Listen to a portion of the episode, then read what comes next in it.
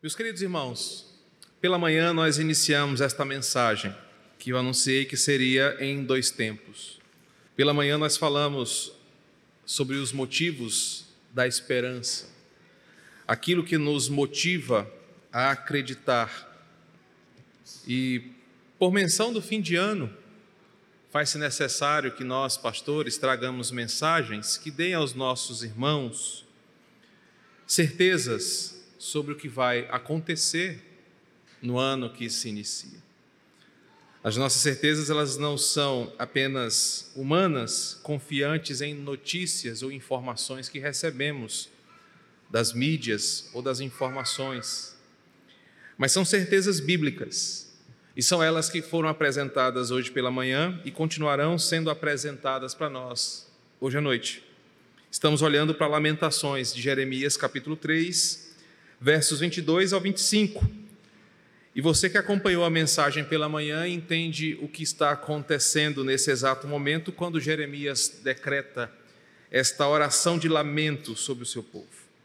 Pela manhã nós apresentamos todo o contexto histórico e, e o que estava acontecendo nesse livro, na vida do profeta Jeremias, e apresentamos o primeiro grande argumento, por que Jeremias continua acreditando que haverá uma mudança no quadro.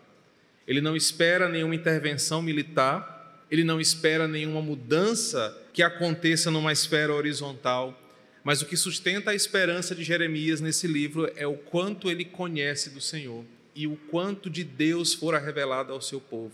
Isso na história de Israel. Então, nós temos em Lamentações 3, verso 22 até o 25, algumas afirmações sobre os atributos morais de Deus.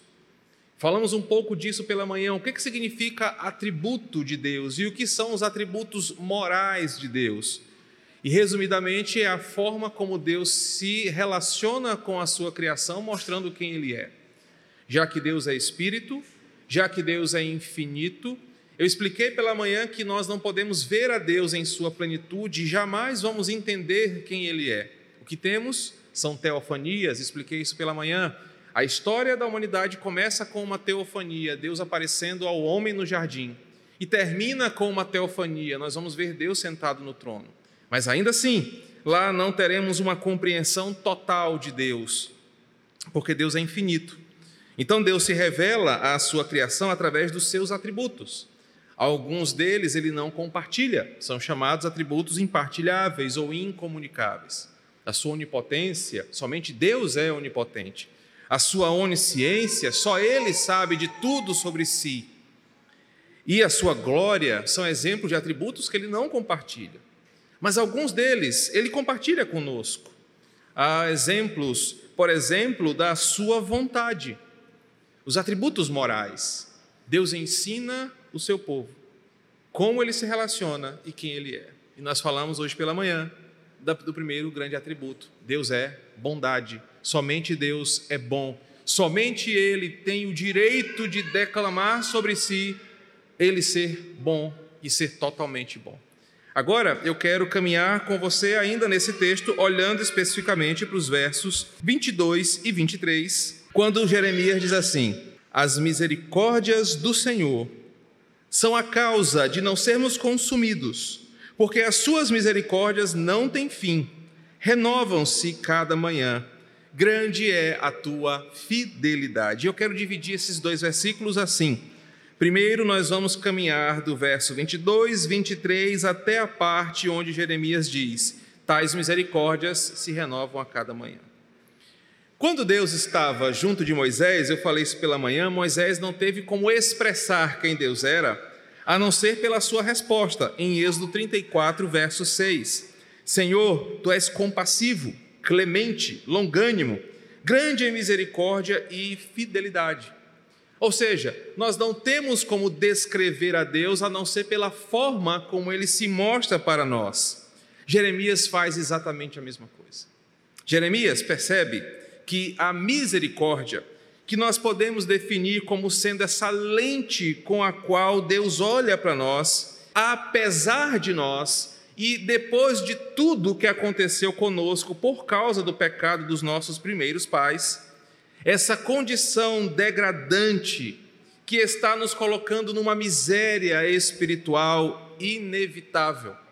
A forma como Deus olha para pessoas como nós é expressa como sendo misericórdia. Apesar de nós e além de nós, Deus olha para nós, mas Ele não nos encara com aquele olhar de desprezo, de nojo, de como estamos sujos moralmente diante de alguém que é puro e santo. Vou dar um exemplo que as mulheres entendem muito bem e que pode expressar o que é a misericórdia. Claro que uma analogia bem grosseira. Imagina que você, mulher, passou aquela tarde de embelezamento capilar, usou os 435 cremes que você tem no seu banheiro para o seu cabelo, horas a fio no secador, na chapinha, no babyliss, seja lá o que for que você use. Aí depois gastou mais um tempo fazendo as suas unhas em sete camadas, para que a sua unha fique cada vez mais resistente. E você depois passa hidratação na sua pele e fica daquele jeito maravilhosamente bela. E chega o ogro do seu marido, que passou a tarde no, no, no terraço consertando as plantas do jardim. Ou melhor, mexendo no carro, limpando o motor de carro e vocês se encontram na sala e ele vem todo cheio de carinho e amor. Eu duvido se a Clara, depois de toda essa tarde de divertimento, abraça o machado e dá um beijo nele. Diferentemente, né, claro, das proporções, eu queria que você pensasse na nossa condição espiritual e do Senhor. Deus puramente santo, perfeito, maravilhoso, sem mácula, sem mancha, sem ruga eternamente santo, poderoso e grande Senhor. E chegamos nós em Sua presença. A Bíblia diz que nós fedemos por causa dos nossos pecados. Nós estamos mortos, apodrecidos. O pecado exala o seu odor em tudo que fazemos. Nossos poros espirituais transpiram o odor do nosso pecado. Diferentemente do exemplo que eu dei, Deus não é essa esposa que olha com certo nojo do seu marido e fala: vai tomar banho. Lá em casa, o exemplo pode ser o seguinte: Lélia arruma a cama dos meninos tão bonitinha para eles dormirem, e eles vão dormir. A primeira coisa que Lélia faz é: deixa eu ver os pés, para ver se estão lavados, para não dormir com o pé sujo na cama. Deus não nos olha assim, mas Deus olha para nós com misericórdia. Ele sabe que nós não temos como nos limpar, como nos purificar, como sair desse estado de agoniante miséria e derrota. Por isso ele se compadece de nós. Por isso ele age com misericórdia, porque ele sabe que se ele não fizer, ninguém poderá fazer. Um teólogo sistemático disse assim: misericórdia é a bondade ou o amor de Deus, demonstrado para com os que se acham na miséria e na desgraça, independentemente de quem são a misericórdia de Deus é Ele olhar para vis pecadores como nós, independente de quem nós somos, porque Ele sabe que isso não faz nenhuma diferença para Ele. Ele nos olha com igual compaixão. E essa palavra, comumente usada no Antigo e Novo Testamento, pode ser interpretada como uma atitude graciosa de Deus, sem nenhum tipo de compromisso. Deus não deve nada a ninguém.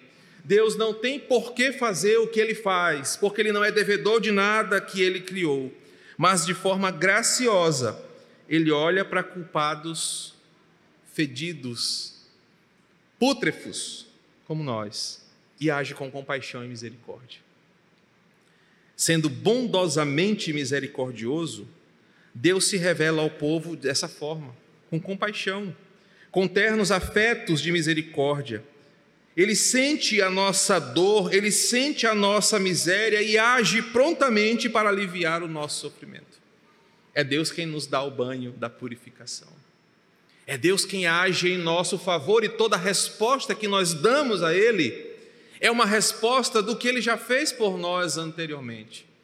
Não fomos nós quem enxergamos a nossa podridão, mas foi Ele quem, em um ato de compaixão e misericórdia, se entregou em nosso favor e pelo lavar regenerador do seu Espírito Santo, nós somos lavados, sarados, libertos, renovados. É por isso que nós podemos dizer que a misericórdia vem carregada da bondade que nós falamos hoje pela manhã. Apenas alguém bom, apenas alguém eternamente bom age com misericórdia dessa forma. e traz consigo uma oportunidade para que nós tenhamos uma nova história, uma nova vida. Talvez você nunca chegou nos extremos de achar que tudo tinha chegado ao fim e que a morte seria a sua melhor opção. Mas para aqueles que já passaram por isso, entender o chamado misericordioso de Deus para uma nova vida é uma manifestação dessa misericórdia. É Deus dar uma oportunidade para quem não merece, é Deus ser a luz para aqueles que acham que estão em trevas, é Deus encontrar aquele que está perdido, é Deus chamar aquele que anda errante, é Deus se entregar para morrer em nosso favor. Somente alguém bom como Deus é pode agir de forma misericordiosa para salvar pecadores como nós. E Jeremias percebe isso. Olha de novo o versículo 22. Jerusalém está sitiada. Irmãos, e não aconteceu uma tragédia, não foi algo inesperado, não aconteceu uma catástrofe. O que aconteceu foi que Deus estava sendo justo. E se você ler depois, como eu pedi que você lesse ao longo do dia, o livro de Lamentações, você percebe que Deus usou Jeremias para anunciar o que iria acontecer e no tempo certo. Lamentações, versículo, capítulo 1, pode projetar para mim. Versículo 5. Jeremias diz assim: O Senhor a afligiu, na parte final do versículo por causa da multidão das suas prevaricações. Versículo 8: Jerusalém pecou gravemente, por isso se tornou repugnante. Todos os que a honravam a desprezam, porque lhe viram a nudez. Ela também geme e se retira envergonhada. Verso 9: A sua imundície está nas suas saias ela não pensava no seu fim, por isso caiu de modo espantoso e não tem quem a console. E existem outras citações como essa ao longo desse livro. Jeremias está ciente que o seu estado de tragédia não foi algo que Deus descuidou e aconteceu. Não foi algo que fugiu do controle de Deus e por isso veio sobre Jerusalém. Não. Jeremias conhece os atributos de Deus. E Deus é justo. Um atributo que poucos pensam, um atributo que poucos valorizam numa era onde todo o nosso investimento é no Deus de amor. Deus é amor e por isso ele ama todos e não pune ninguém. Deus é amor e por isso não rejeita ninguém. Deus é amor e por isso nós podemos fazer o que queremos com ele. Jeremias lembra: Deus é justiça. E ele avisou que isso iria acontecer, porque Deus não negocia os seus valores, Deus não reduz as suas medidas. Jerusalém cavou a sua própria cova. Mas Jeremias sabia que se fosse por causa dos habitantes de Jerusalém, e eu quero falar conosco essa noite, se fosse por causa de nós, nós mereceríamos algo muito mais grave do que o que estava acontecendo aqui. Nós mereceríamos uma morte muito mais sofrida, um castigo pior do que o inferno, se é que pudesse existir. Só que Jeremias olha para cada novo alvorecer e ele diz: As misericórdias do Senhor são a causa de não sermos consumidos, porque a sua misericórdia não tem fim, renovam-se a cada manhã. Eu quero que você perceba a convicção de Jeremias e que você entenda como Deus é esse Deus de misericórdia. Pelo simples fato de você estar aqui, pelo simples fato de nós estarmos aqui, ingratos do jeito que somos, rebeldes do jeito que somos, infiéis do jeito que somos, nenhum de nós aqui é melhor do que o outro. Todos estamos na mesma condição de miseráveis pecadores. Mas ainda assim, eu e você estamos aqui. Ainda assim, eu e você temos a oportunidade de, em fé, abrir os nossos lábios e o Senhor ainda ouvir a nossa prece, ouvir a nossa oração e responder ao nosso clamor. Jeremias é extremamente realista, mais do que muitos crentes que eu conheço. ele reconhece o seu estado moral reprovável e o estado moral do seu povo e compreende que o, o que os faz estarem vivos, mesmo provando daquela aflição justa de Deus, era porque Deus ainda assim era misericordioso. Ele reconhece que Deus sempre agiu com imensa misericórdia para com o povo de Israel e que por diversas vezes no passado não porque eles mereciam, mas porque era Deus era misericordioso com eles. Deus renovou a sua graça, poupou aquele povo de um fim desastroso. Lembra da história de Israel, o povo no deserto, ingratos, infiéis, idólatras. Deus jamais deixou faltar o pão. Deus jamais deixou de faltar a orientação. Irmãos, e por que esta mensagem ela é oportuna para esse tempo que nós estamos vivendo? Porque assim como Jerusalém, nós estamos diante de um tempo de tamanha dor, dor que aflige a nossa alma, nossa emoção, o nosso corpo, dor que aflige a nossa consciência, a nossa humanidade, o nosso medo. Nós estamos debaixo de um império como o babilônico, estamos diante de incertezas do mundo moderno. Jeremias olhava para o que estava acontecendo, lamentava, chorava, mas ele tinha uma certeza: o que está acontecendo é porque Deus é bom. O que está acontecendo é porque Deus é justo. O que está acontecendo porque Deus é soberano. E é por causa da sua misericórdia que nós não fomos dizimados de vez da face da terra e eliminados eternamente para o inferno. Mas por causa dessa misericórdia, Ele nos permite viver um novo dia. Queridos, e como isso traz um bálsamo para o meu e para o seu coração. Estamos terminando um ano, como eu disse para você, talvez um ano com o gosto meio travoso como aquele vinho seco que desce errado e te faz perder o paladar por alguns minutos. Mas não é porque o ano foi amargo, não é porque você teve perdas, nós tivemos perdas, não é porque nós sofremos o ano inteiro que Deus deixou de ser bom. E se nós chegamos até aqui, sendo esse o nosso último dia de vida ou apenas mais um de muitos que viveremos, só chegamos até aqui porque as misericórdias do Senhor são a causa de não sermos consumidos. Eu quero que você saia daqui hoje com o seguinte pensamento: eu não merecia ter chegado nem até aqui. Eu não sou especial, eu não sou melhor do que ninguém, pelo contrário, assim como o apóstolo Paulo, eu sou o mais miserável dos homens. E como somos ingratos, irmãos. A gente reclama, a gente murmura, a gente quer que a nossa vida seja melhor do que a dos outros. Mas se você parar para pensar, assim como Jeremias ensinou, você não deveria estar nem aqui. Você não deveria nem ter nascido. Se fosse por Deus não usar de misericórdia, era para esse mundo já ter acabado. Era para isso não existir. Mas quando a gente pensa nessa misericórdia, a gente, quando abre o olho de manhã, ao invés de orgulhosamente olhar para a nossa saúde, para o nosso dinheiro, para a nossa situação, a gente diz: Senhor, Obrigado, porque é a tua misericórdia que me fez chegar até aqui. É a tua misericórdia que se renova a cada manhã.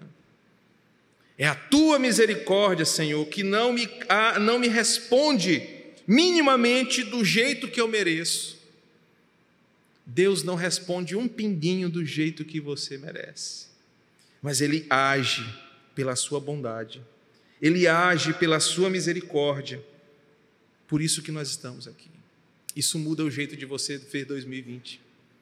Isso muda o jeito de você ver 2021.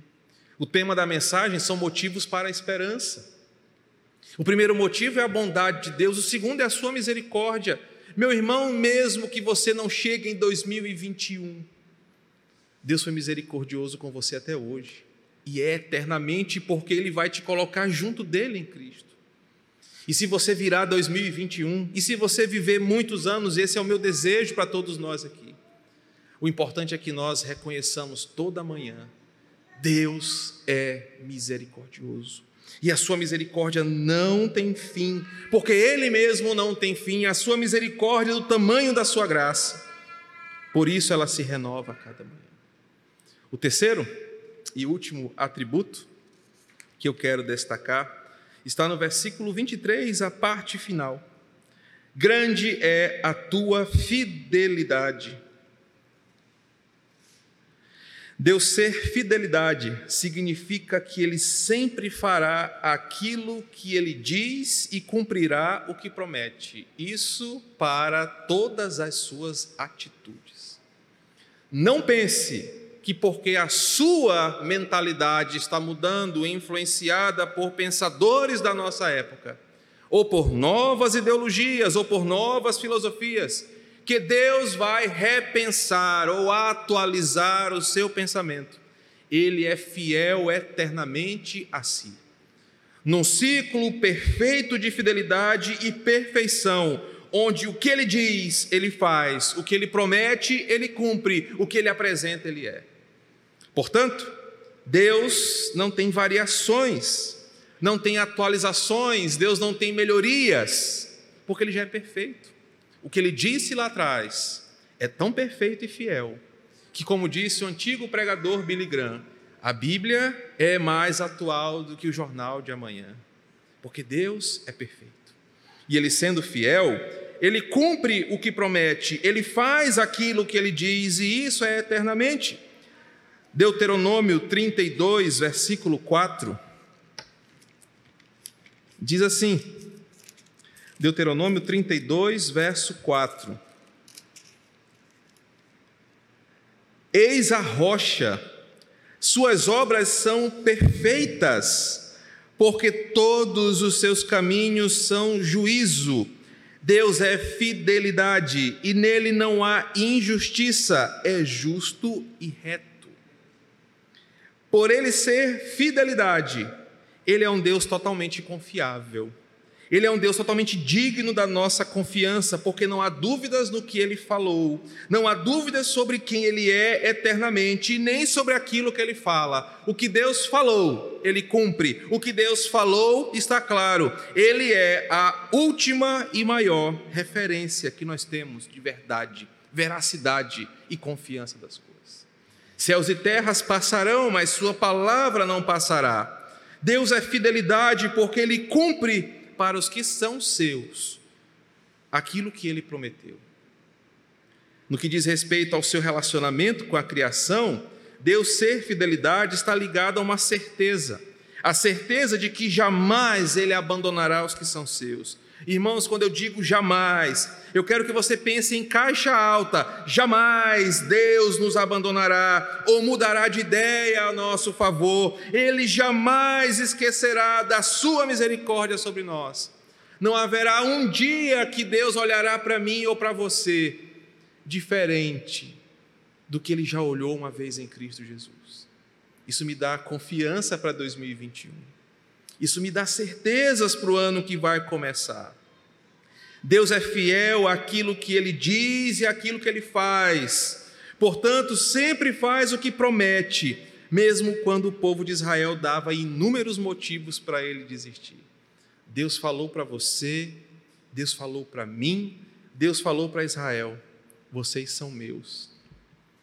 E você às vezes insiste em dizer: Não, Deus, eu não te quero, eu quero é o mundo. Não, Deus, eu quero é a minha carne. Não, Deus, eu quero é o próprio diabo.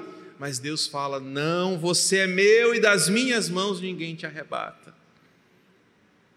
Deus ser fidelidade mostra que Ele cumpre o que Ele faz apesar de nós, porque nós quebramos o pacto, nós rasgamos a Escritura todos os dias mas Deus permanece fiel, nos amando com misericórdia.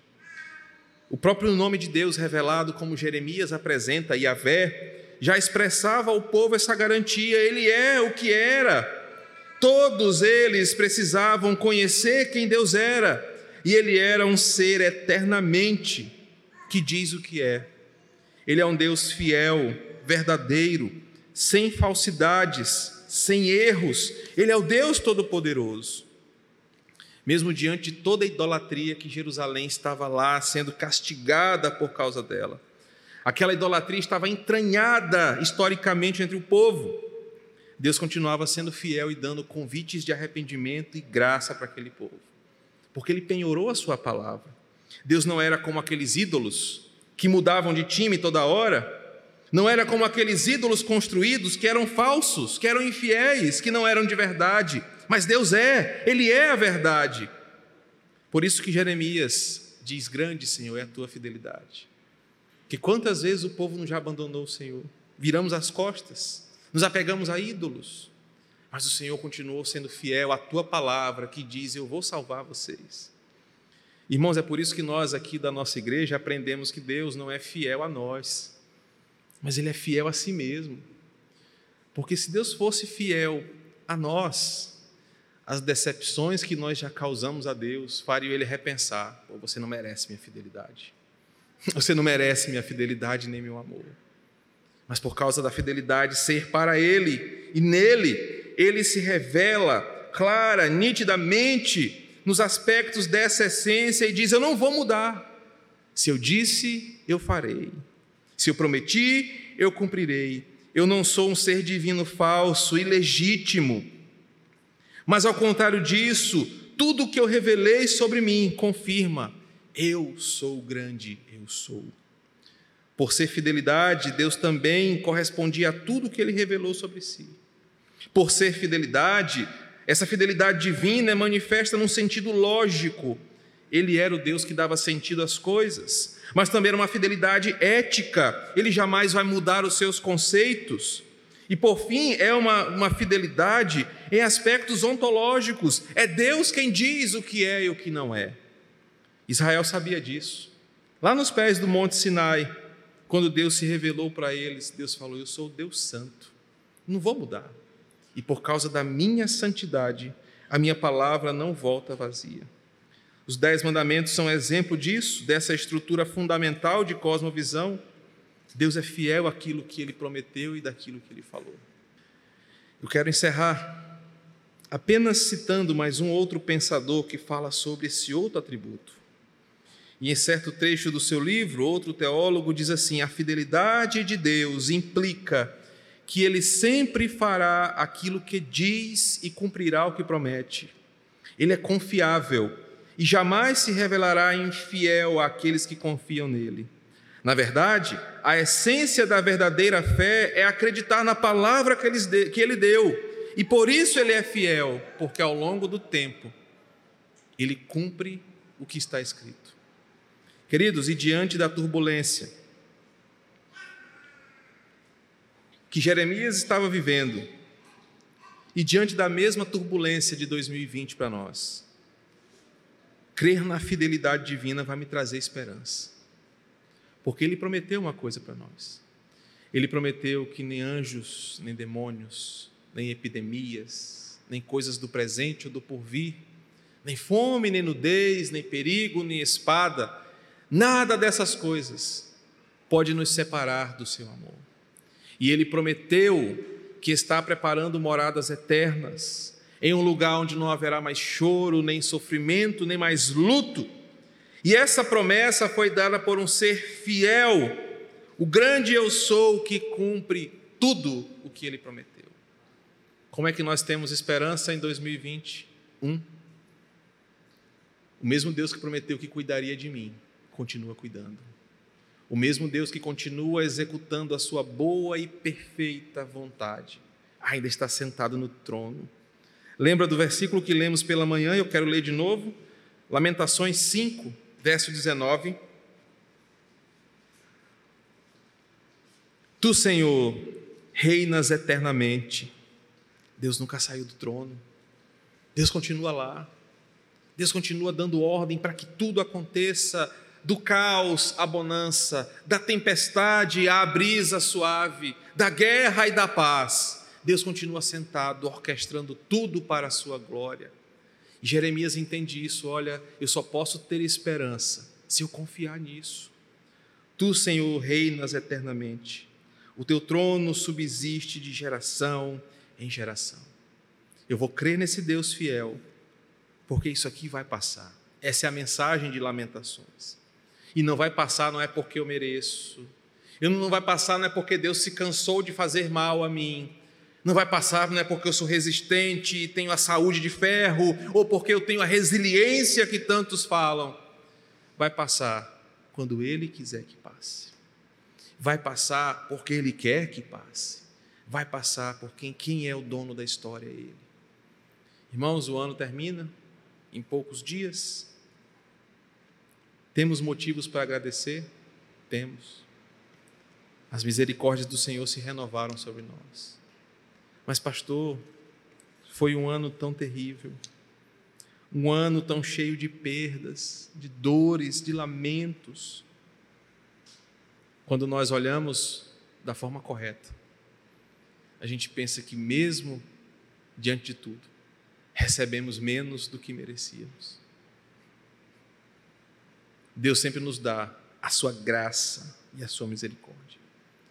Que o ano de 2021 que se aproxima seja encarado dessa forma.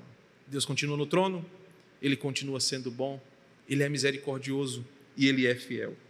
Eu quero concluir com três frases que eu elaborei para nós. Ao longo das eras, o mundo tem conhecido Deus a partir de seus atributos, que revelam sua personalidade e a sua forma de se relacionar com a sua criação. Esses atributos por si só mostram muito de Deus e podem nos fazer confiar nele, porque ele se mostra como ele é: bom, santo, justo, poderoso, misericordioso, cheio de fidelidade. Deus ser misericórdia, fidelidade e bondade revela que nós, seus filhos, podemos descansar seguros nele porque nós não descansamos nas situações. Frustram-se aqueles que se descansam nas situações. Mas quem descansa no Senhor, lemos no Salmo 40, esse viverá tranquilo. Deus ser misericórdia, fidelidade e bondade nos deram em 2020 a certeza de que tudo ao nosso redor é instável e o conceito estabilidade não existe. Tudo é flácido, é passageiro, é raso.